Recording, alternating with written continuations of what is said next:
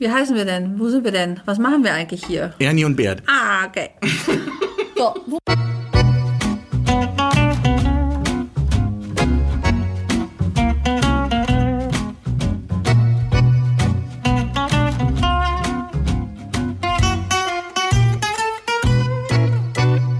Jetzt geht's los. Hallöchen.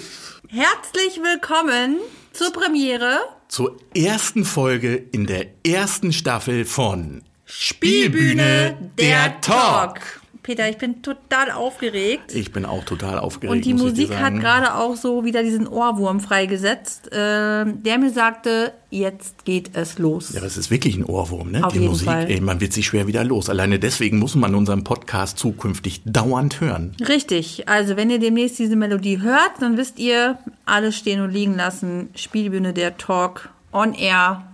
Es geht los. Wir sind beide ganz schön nervös, muss man sagen. Ja. Wir haben nämlich beide keine Podcast-Erfahrung, also keine praktische jedenfalls. Nee. Hören ja, machen nein. Reden können wir viel, aber was dabei rauskommt, weiß niemand so genau. Richtig. Aber das ist natürlich auch der Reiz bei der Sache. Insofern bin ich ganz zuversichtlich, dass es auch unterhaltsam werden könnte und nicht nur informativ. Eigentlich ja das, was man von Amateurtheater sonst auch erwartet, oder? Genau, und wenn auch nicht, dann haben wir einfach Spaß. Und hier begrüßen euch nämlich dann Nadine und Peter. Richtig. Die werden euch jetzt wahrscheinlich nicht viel sagen, die Namen. Deswegen stellen wir uns mal kurz vor. Und ich glaube, Nadine fängt an. Hallo ihr Lieben, mein Name ist Nadine, ich bin 38 Jahre alt, komme aus dem wunderschönen Lingen und bin schon seit über 20 Jahren in der Spielbühne. Mittlerweile schon mit zwei meiner drei wundervollen Kinder, die auch mit auf der Bühne stehen. Ähm, Das heißt also, die Spielbühne ist schon mal ein Mehrgenerationentheater. Willst du damit jeden sagen? Hm. Fall. Ja, seit über 20 Jahren aktiv dabei, seit vielen, vielen Jahren äh, davon im Vorstand, als Schriftführerin und äh, für das, was gerade so anfällt. Ne? Derzeit viele, viele Vorstandssitzungen online mit dem lieben Peter und allen anderen. Und Podcast aufnehmen. Genau. Wir brauchen ja hin und wieder mal was Neues. Ähm, genau, aber so viel zu mir. Also hier ist die Nadine. Ich freue mich auf diese Folgen, die kommen. Und mir gegenüber sitzt der liebe Peter. Ich winke mal äh, ins Mikrofon. Schönen guten Tag, ich bin Peter. Äh, ich bin jetzt auch das zweite Mal schon in der Spielbühne. Ich war nämlich in meiner Jugend, bis ich so ungefähr 18 war, das erste Mal dabei.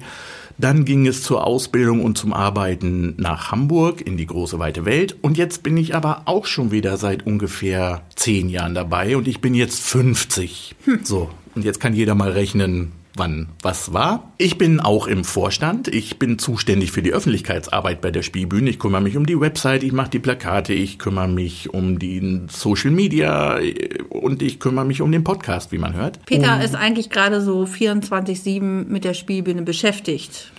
Ja, Kann man, glaube ich, so sagen. da fehlt nicht viel. Das glaube ich, kann man so sagen, in der Tat. Aber wie wir hören, es kommt ja auch was dabei rum. Von daher weitermachen. äh, gut. Machen No? wir doch mal weiter. Genau. Und zwar mit der Frage Spielbühne Lingen. Ja, das wird vielleicht jetzt im südöstlichen Bayern nicht unbedingt jemandem was sagen. Das können wir ändern. Genau, also wer ist die Spielbühne Lingen, Nadine? Also, Peter, Nadine, Erzähl den Leuten doch mal so ein bisschen was von uns als äh, Öffi, wie wir immer so schön sagen. Ja. Wer sind wir und was machen wir eigentlich? Wer oder was ist die Spielbühne Lingen e.V.? die Spielbühne Lingen e.V., das ist ein Amateurtheaterverein aus dem schönen Lingen, wie der Name schon sagt. Wir sind im südlichen Niedersachsen ansässig in der Nähe der holländischen Grenze und uns gibt es seit 1979. Wir haben letztes Jahr 40-jähriges Jubiläum gefeiert, da kommen wir gleich nochmal drauf. Ja, Amateurtheaterverein mit einem sehr breiten Repertoire und Genau. auch mit einem sehr breiten Altersschnitt. Also man kann uns schon als Mehrgenerationentheater bezeichnen. Ich glaube, der jüngste bei uns ist elf. Richtig. Der älteste dürfte ungefähr 80 sein. Was aber nicht heißt, dass wir jetzt zum Beispiel nur Stücke für Elfjährige oder für 80-Jährige machen, sondern wir mischen sehr gut in unseren Stücken. Es sind also immer mehrere Generationen in den Stücken vertreten. Und wir haben auch ein sehr breites Repertoire dahingehend, dass wir uns nicht festlegen auf Ernst oder Unterhaltung oder Tür auf, Tür zu, Wir haben zum Beispiel ähm, im Jahr 1996 das Stück Peter Pan gespielt. Da hatten wir mehr als 12.000 Zuschauer. Ich glaube, Oh ja. das war das Stück äh, Das mit meisten. erfolgreichste Kinderstück Genau, mit den meisten Zusatz, Zuschauern. mit Zusatzveranstaltung. Wir haben aber auch Eigenproduktionen gemacht, wie 13, zum Beispiel genau. 13, richtig, 13 im Jahre 2018. Jetzt nicht durcheinander kommen. Das Stück hieß 13, wurde gespielt im Jahr 2018. Genau, Ähm, und im Jahr drauf, 2019, hatten wir dann unsere große Gala. die hat das Wort wirklich verdient, Auf oder? jeden Fall. Also das war schon eine Bombengeschichte mit ganz viel Spaß, ganz viel Herzblut und ähm, haben wir gespielt oder hatten wir dieses Jubiläum im Theater an der Wilhelmshöhe hier im wunderschönen Lingen. 40 Jahre Spielbühne mit ganz, ganz vielen Auszügen, kurzen Stücken aus dem kompletten Repertoire der letzten 40 Jahre. Viele ehemalige waren dabei als Zuschauer, einige aber auch auf der Bühne. Es war ein großes Hallo. Richtig. Wer das nochmal sehen möchte, Stimmt, da kann man uns auch sehen. Richtig. der kann das nämlich auf YouTube nochmal sehen. Auf unserem YouTube-Kanal findet man die Gala nochmal frei zur Ansicht. Ich kann es nur wirklich jedem empfehlen. Es Genau.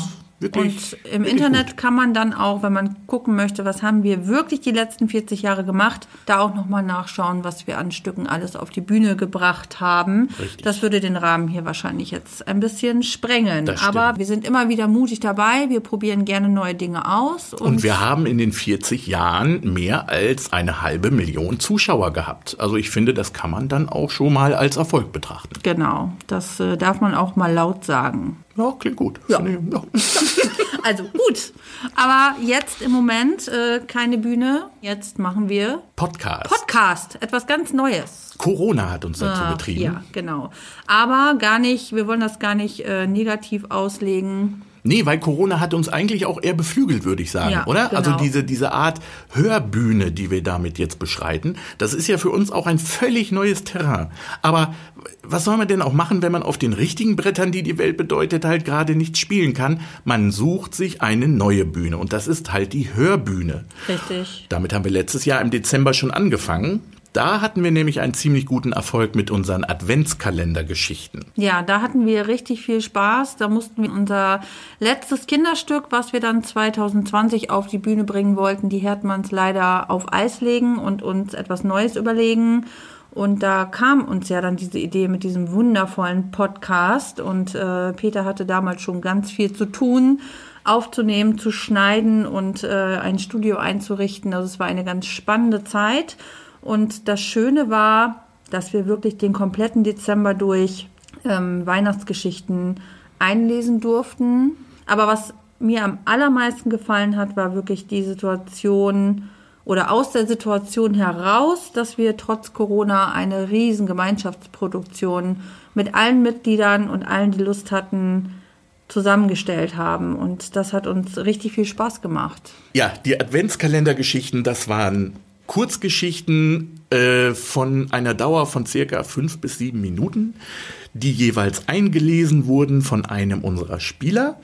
Und dann wurde an jedem Tag in der Vorweihnachtszeit quasi wie bei einem Adventskalender eine Geschichte im Radio veröffentlicht und als Download zur Verfügung gestellt. Also wir hatten da schon einen kleinen Podcast, man konnte sich halt jede Geschichte runterladen. Wir hatten aber auch da wieder das große Privileg, dass unser lokaler Radiosender mit uns zusammengearbeitet hat, die Ems Fechtewelle. Genau, an dieser Stelle ein riesengroßes Genau, Dankeschön vielen nochmal. Dank nochmal, dass wir das da veröffentlicht durften. Mm, Die haben jeden Tag eine Geschichte im Radio gespielt. Quasi wie den Ohrenbär, Ja. den es auf NDR Info gab bis dahin. Genau, da gab es uns also im Radio und überall, wo es Podcast gibt. Genau. Und Mhm. das war dann unsere erste Erfahrung mit der Hörbühne. Richtig. Und da haben wir uns gedacht, das war so ein schönes Projekt, weil auch jeder im Verein daran beteiligt sein konnte. Also jeder Spieler, der nicht auf der Bühne stehen konnte, der konnte wenigstens eine Geschichte einlesen und dann damit sozusagen vor sein Publikum treten.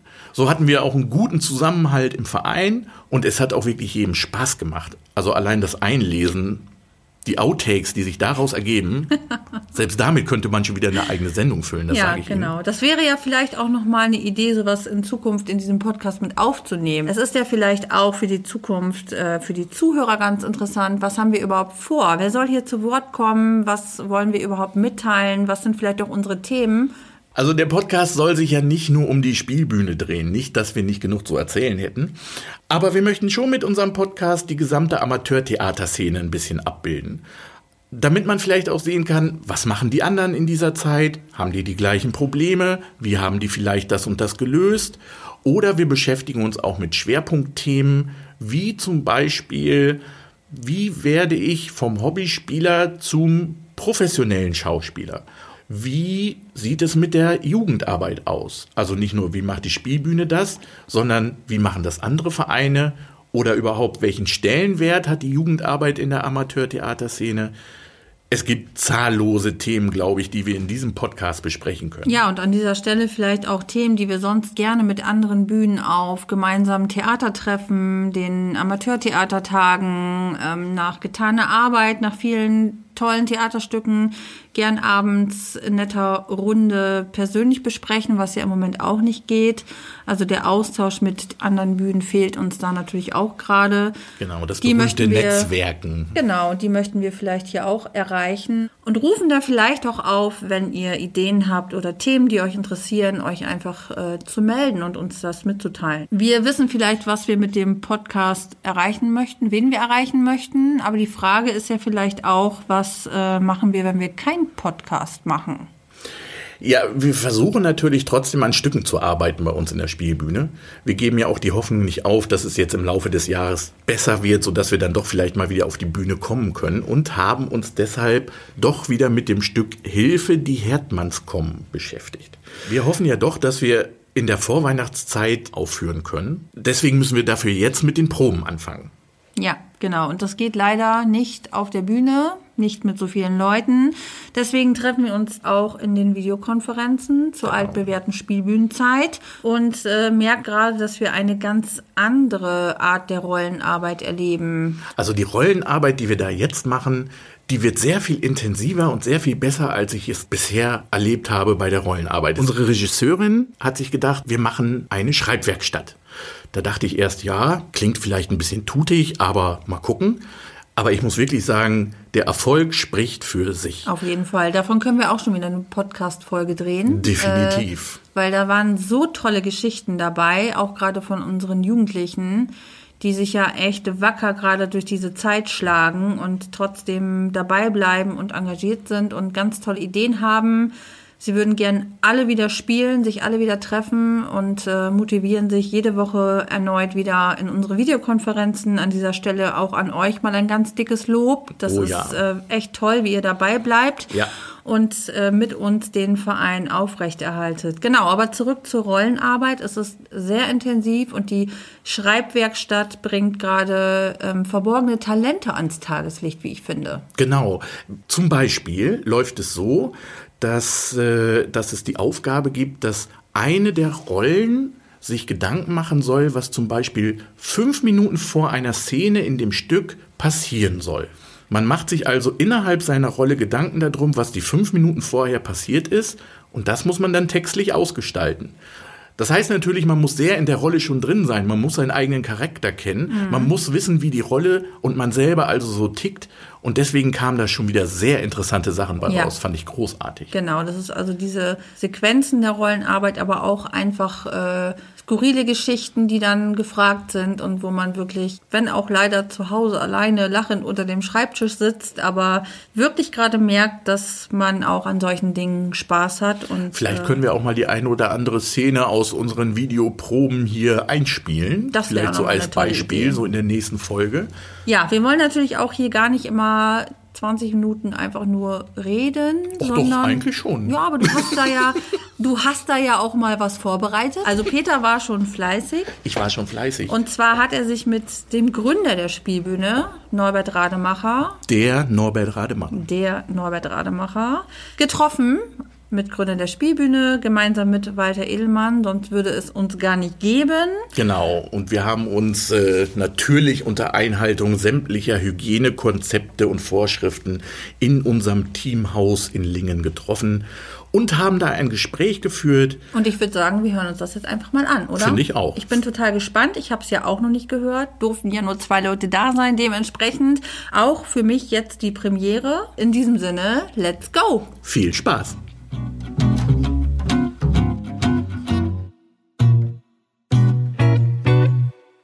Für unsere erste Folge haben wir uns einen speziellen Gast eingeladen. Er ist äh, ein Pionier des Amateurtheaters, würde ich sagen, ein echtes Urgestein.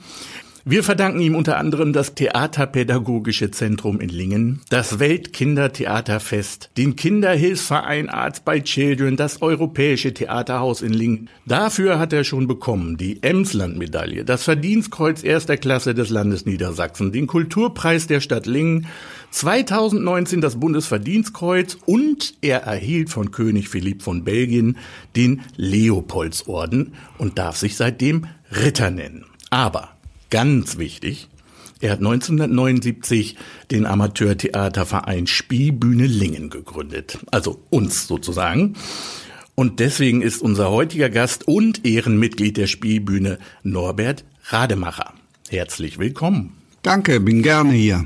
Norbert, was glaubst du, welche Rolle spielt der Glamour-Faktor bei Leuten, die sich überlegen, Theater zu spielen? Es gibt ja viele, die denken, oh, Theater spiele ich mal, die auch großen Wert auf den Glamour-Faktor legen, den das Theater halt hat, weil es halt was mit Scheinwerferlicht zu tun hat und mit im Zentrum stehen und so weiter. Was würdest du denen sagen? Wenn man mit der Motivation ich will im Rampenlicht stehen, ich will, dass alle Scheinwerfer auf mich ausgerichtet sind, an das Theaterspiel herangeht, ist man eindeutig auf dem falschen Weg. Äh, wenn sich das aufgrund meiner schauspielerischen Leistung ergibt, ist das eine gute Sache und äh, dafür sollte man Verständnis haben, denn dann wird die Leistung belohnt und nicht das Licht. Da sollte sich jeder schon überlegen, wie er an das Theater herangehen möchte. Und äh, es gab eben auch Schauspielerinnen und Schauspieler in der Spielbühne, die hatten nie die Absicht, im Rampenlicht zu stehen, aber die sind über ihre Arbeit im Amateurtheater ins Rampenlicht gekommen. Es gibt viele, die haben in unseren Produktionen erfolgreich gearbeitet, und sind heute professionelle Schauspielerinnen und Schauspieler und lieben ihren Beruf. Aber ähm, die Motivation eines Amateurtheaterspielers, einer Amateurtheaterspielerin sollte immer sein, sich selbst auszuprobieren und das, was ich kann, der Bühne zur Verfügung zu stellen. Wenn man sich deine Arbeit so anguckt, ähm, legst du auch viel Wert auf die Jugendarbeit. Weltkindertheaterfestival, Arts by Children etc. pp. Da gibt's ja eine lange Liste. Liegt dir die Jugendarbeit da besonders am Herzen? Eine der wesentlichen Merkmale des Theaterpädagogischen Zentrums ist die Theaterarbeit mit Kindern. Es gibt äh, viel mehr Theaterkurse für und mit Kindern und Jugendlichen als für Erwachsene oder mit Erwachsenen. Und ich glaube, das ist wie bei allen Tätigkeiten, wenn wir die Jugend nicht fördern, die Kinder nicht fördern, äh, machen wir große Fehler, denn äh, ich gerade Kinder und Jugendliche sind auch, sind auch bereit, sind offen für Experimente, für das Spiel. Ein Kind brauche ich normalerweise nicht zum Spiel motivieren. Es spielt gerne von sich aus, ich muss es nur anleiten und ähm, kann ebenso Jugendliche ganz schnell motivieren, mit dem Theaterspiel oder über das Theaterspiel Stellung zu beziehen zur Gesellschaft zu seiner Situation in der Gesellschaft. Und ich glaube, dass wir nichts Besseres tun können, als Kinder an das Theaterspiel heranzuführen, weil es die Offenheit, die Bereitschaft fördert, sich der Gesellschaft zu begegnen. Es sind immer wieder, sowohl in der Spielbühne als auch im Theaterpädagogischen Zentrum, Eltern auf mich zugekommen, die mir gesagt haben, mein Kind hat sich durch das Theaterspiel so verändert, Es ist so offen geworden. Es ist so äh, bereit, Argumente anzunehmen. Es ist so bereit, Position zu beziehen. Und äh, das sind wunderbare Komplimente, die wir natürlich gerne angenommen haben. Du warst der Initiator des Weltkindertheaterfestes. Wie kam es dazu?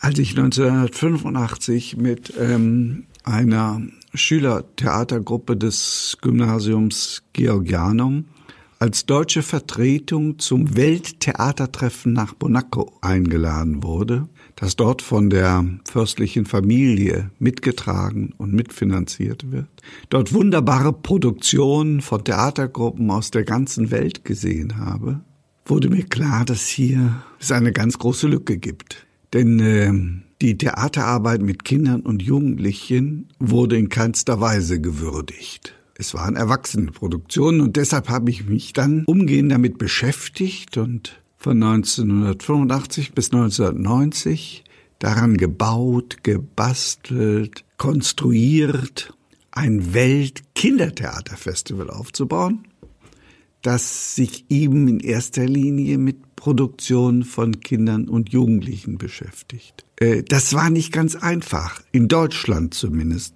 nicht, weil es hatte sich durchgesetzt, dass die Arbeit mit Kindern auf der Bühne doch stärker als pädagogische Arbeit und nicht als Arbeit mit einem theatralen Resultat angesehen wurde. Damit war der Wert der Theaterproduktion für Kinder eben nicht so, äh, so groß. Dennoch fand ich Verbündete, insbesondere auch auf internationaler Ebene und habe damals mit meinem Kollegen Dr. Bernd Ruping, seinerzeit stellvertretender Leiter des Theaterpädagogischen Zentrums, ein Konzept zur Entwicklung eines ersten Weltkindertheaterfestivals 1990 in Lingen entwickelt. Dass dieses Festival zu einem Riesenerfolg wurde und mittlerweile in Ländern wie Kuba, Japan, Marokko und anderen Ländern wiederholt wurde, war damals nicht abzusehen. Heute ist das Weltkindertheaterfestival ein fester Bestandteil im Festivalkalender des Weltverbandes. Es ist so wie die Olympischen Spiele für Kinder und Jugendliche. Und äh, darauf sind wir natürlich stolz. Nicht nur wegen des Glamours, wegen der großen Publicity, sondern eben, weil es die Diskussion um die Theaterarbeit mit Kindern und Jugendlichen befördert. Inhaltlich, methodisch und heute in vielen Ländern der Welt Theaterarbeit mit Kindern vom kulturellen Angebot, ähnlich wie die Musik, nicht wegzudenken ist. Und es hat also sozusagen dem Genre einen riesengroßen Schub gegeben. Das findet alle vier Jahre statt. Das findet alle zwei Jahre statt, aber alle vier Jahre an seinem Geburtsort Lingen-Ems. Diese Konstruktion habe ich mir damals ausgedungen, weil man sowas, so ein schönes Produkt ja nicht verschenken soll. Und es ist natürlich für die Stadt ein ganz großes Ereignis für die Stadt und die Region. Und man äh, muss sich dann vorstellen, dass 20 Theatergruppen aus, aus allen Kontinenten hier im Theater an der Wilhelmshöhe auftreten. Immer vor vollem Haus, ausverkauft, jede Veranstaltung ist äh, äh, während des Festivals äh, wunderbare äh, Treffen gibt und ähm, es äh, nach dem Festival eine, ein, Netz, ein Netzwerk entsteht zwischen den Kindern, zwischen den Betreuern, zwischen den Spielmachern aus aller Welt, äh, dessen Wirkung wir gar nicht mehr von hier aus einschätzen können, aber die ist riesig. Was mir ja immer noch durch den Kopf geht, wenn man, ähm, wenn, wenn ich mir jetzt so angucke, wie unsere Stücke so laufen bei der Spielbühne, auch wenn es im Theater ist, man hat ja ganz oft im Publikum Freunde, Bekannte sitzen, die hinterher natürlich dann zu einem kommen und sagen, das war super. Das hat aber, finde ich, sehr oft so den Charakter auch, das ist ja süß, was ihr da im Amateurtheater so macht. Was sagst du den Leuten? Natürlich sind wir Amateure keine Profis in dem Sinne, dass wir unser Handwerk auf einer Theaterschule gelernt haben. Das gilt für jedes Handwerk. Insofern kann ein ausgebildeter, professionell ausgebildeter Theaterspieler oder Theaterspielerin seine Leistungen jederzeit abrufen. Das hat er gelernt. Das muss er können. Ein Amateur muss ich ganz leise oder vorsichtig an seine Leistungen heranführen. Und die haben oft ihre Grenzen. Das Amateurtheaterspiel hat genauso wie das Musikspiel oder die bildende Kunst bei jedem Einzelnen auch Grenzen. Grenzen, die er nicht überwinden kann, trotz bestem Training. Und als Regisseur bin ich verpflichtet, diese Grenzen zu erkennen, ihn nicht zu überfordern, ihn da einzusetzen, wo er sich ausdrücken kann, sich formulieren kann.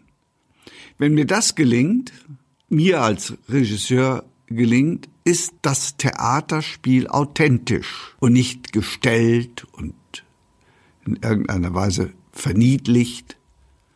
Und ich glaube, es liegt sehr oft an dem Regisseur, der Regisseurin, diese Verantwortung ernst zu nehmen und seinen Spieler, seine Spielerin nicht bloßzustellen auf der Bühne. Dann können, um jetzt auf die Frage zurückzukommen, solche Äußerungen erst gar nicht passieren. Das ganze Spiel ist ein Zusammenspiel zwischen Spielleiter, Spielleiterin und Spieler und Spielerin. Und dieses Spiel muss, muss funktionieren. Dazu braucht er, braucht's Vertrauen, dazu braucht's Geduld, dazu brauchst einen guten Blick auf den Menschen, ein gutes Auge für das, was möglich ist und was nicht möglich ist. Und von daher halte ich auch die Ausbildung von Spielleiterinnen und Spielleitern fürs Amateurtheater für ausgesprochen wichtig. Das kann nicht jeder einfach so. Das ist eine Kompetenz, die ich mir erwärmen muss, auch wenn ich viel Sensibilität für die Sache in mir trage. Aber diese Fäden zusammenzubringen, den Menschen in seinen Möglichkeiten, in seinen Ausdrucksstärken zu begreifen und damit zu arbeiten, ist etwas, was viel äh, Arbeit bedeutet. Eine äh, Theatergruppe lebt von den Menschen, nicht äh, ausschließlich von der Regie und der Leitung. Und das ist auch der große Unterschied zum professionellen Theater. Es ist die Leidenschaft der Menschen, die das Theater ausmacht, die es ja ohne Bezahlung machen, stundenlang an den Proben teilnehmen, an den Aufführungen teilnehmen.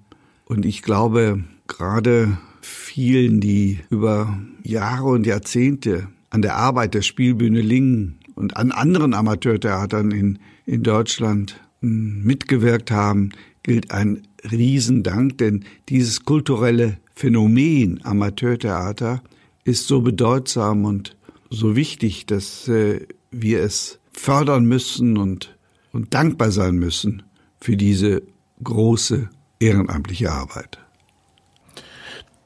Du hattest auch eine gute Definition, finde ich, ein Drei-Säulen-Modell des Theaters in Deutschland. Diese Definition oder diese dieser Versuch, das Amateurtheater ähm, in der Gesellschaft zu platzieren, ist deshalb wichtig, um das Theater in der Gesamtheit oder die Bedeutung des Theaters in seiner Gesamtheit zu definieren. Also es gibt kein Oben und Unten aus meiner Sicht, sondern nur ein Nebeneinander der verschiedenen Theatersparten.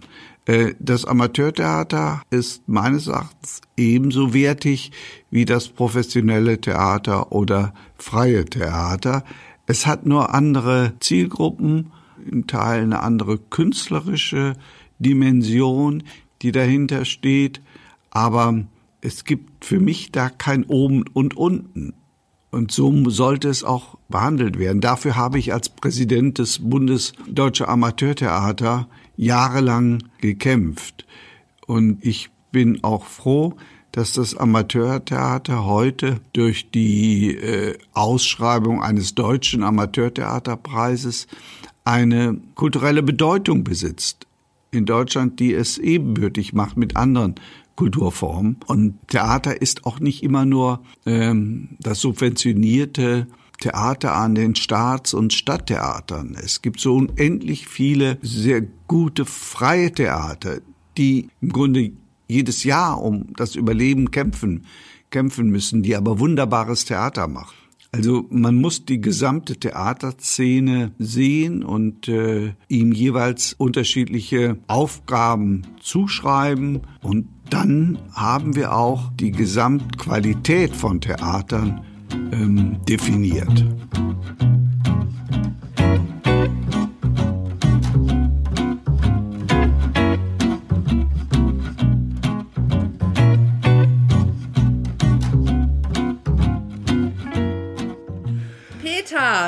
Erstes Interview. Ja, das war sehr spannend, muss ich sagen. Ja, das, vielen Dank, Norbert. Also Norbert Rademacher hat ja auch wirklich genug zu erzählen. Oh ja, da könnten wir auch noch mal drei Folgen mitfüllen. Ich glaube auch nicht, dass das das letzte Mal war, dass er für ein Interview hier in dieser Sendung vorkam. Das wäre schön. Aber das war klasse. Es hat mir sehr gut gefallen. Doch, ich hoffe, ich den.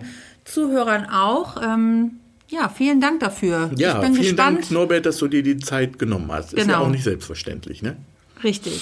Ja, dann sind wir schon am Ende unseres ersten Podcasts. Ja, die erste. Folge ist schon ziemlich im Kasten, würde Genau. ich auch so sagen. Wann geht's weiter und mit welchem Thema? Die nächste Folge erscheint am 27. Mai.